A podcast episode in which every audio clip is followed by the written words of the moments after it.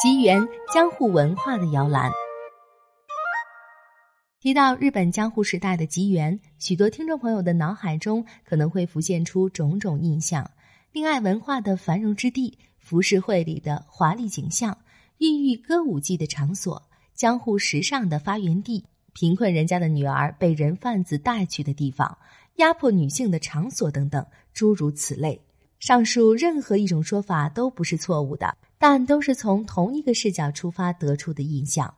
吉原是一个由各种复杂因素交织而成的地方，要想了解它，就必须从整体上去把握。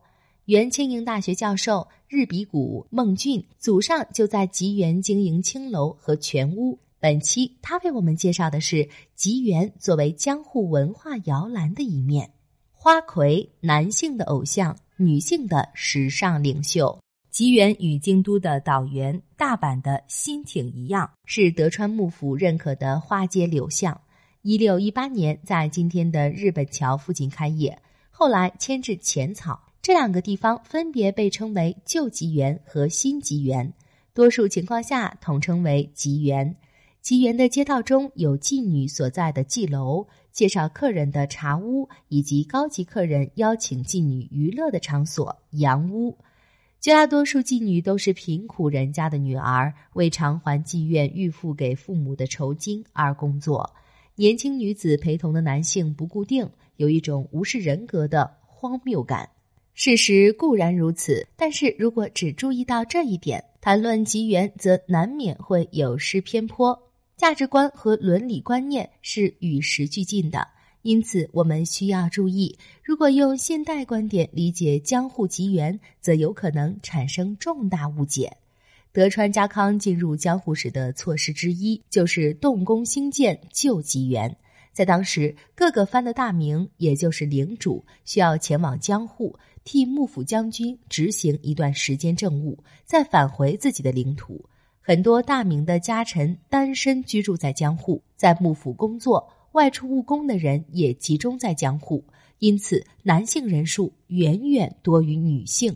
另一方面，江户时代女性可以从事的职业很少，妓女是女性谋生的工作之一。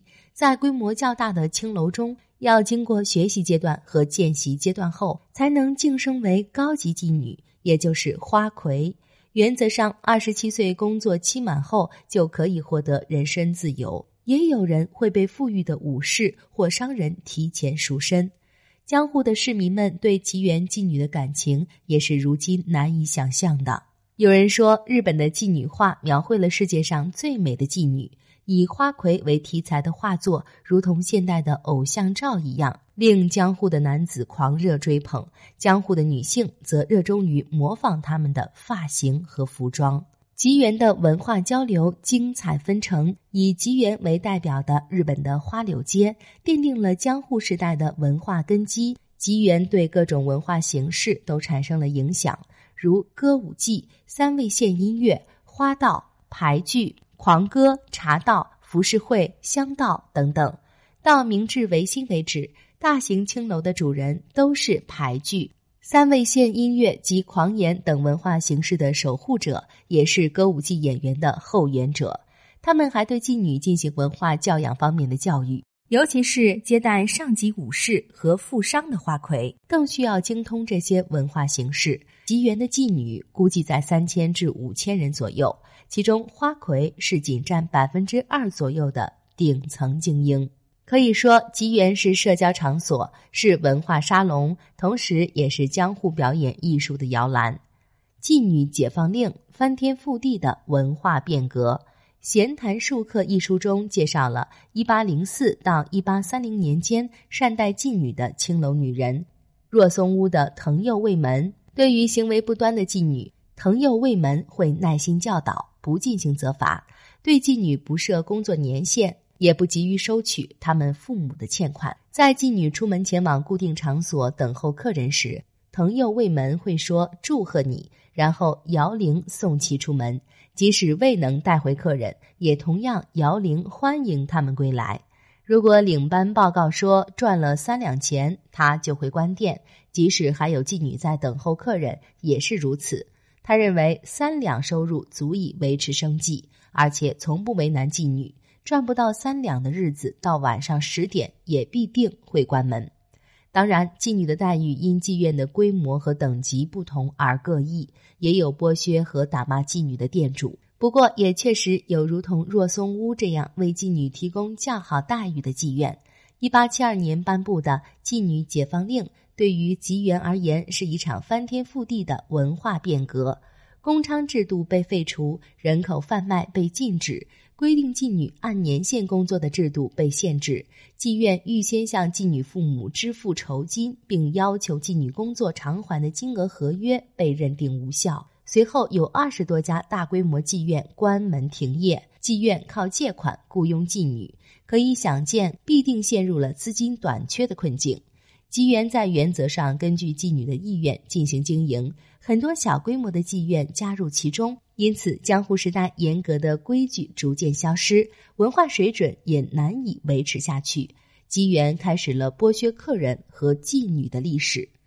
进入明治时代，西方文明传入日本，制度和习惯发生巨变。以吉原为题材的日本传统音乐，因为违背近代化思想而遭到排斥。一九五七年颁布的《卖春防止法》更是雪上加霜。江户吉原的文化由此彻底销声匿迹。于是，对于现代人来讲，吉原就成了不为人知、没人讲过、已经遗忘、需要避讳的存在。而江户时代的吉原，在二百五十年间也发生过很大变化。明治时代以后，除政策和社会情况外，妓院的经营方式、妓女的处境和待遇，以及文化方面都有很大不同。